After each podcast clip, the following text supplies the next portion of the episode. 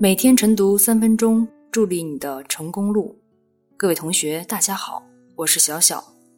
今天的热点来自欧阳晨宇的文章：靠乘客奇招治霸座，不如执法出重拳。日前，天津的一位网友在地铁里遇到一位奇葩男，让正义感爆棚的他愤怒不已。奇葩男赤脚横躺在座椅上玩手机，不仅毫无形象可言。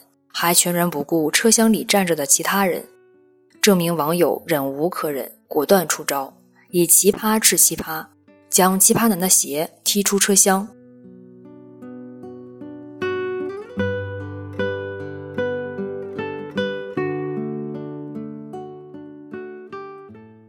地铁奇葩男在公共交通出行的种种乱象中，并不是奇葩一朵，近期就接连发生了高铁霸座男。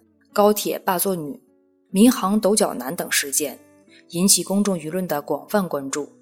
但试想，如果不是有关乘客借助互联网平台将对方的失范行为上传，造成公众舆论的广泛关注和谴责，对于发生在身边的类似霸座行为，其他乘客是不是忍忍就过去了？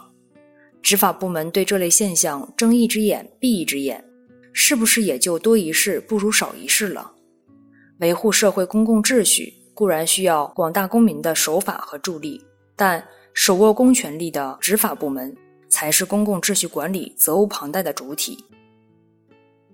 对于少数扰乱社会秩序的不法行为，真正的解决之道不是靠普通公民冲锋在前维护权益，而要靠职能监管部门的刚性执法。面对挑战和破坏公共秩序的违法个体。执法部门应迅速介入处理，按照《治安管理处罚法》作出罚款、拘留等行政处罚。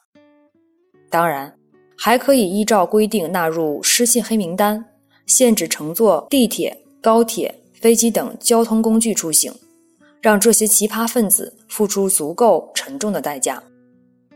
有关部门还应为随手拍的乘客提供人身保护，给予精神和物质的奖励。推动全社会形成文明出行的良好风气，让霸座等出行乱象成为历史。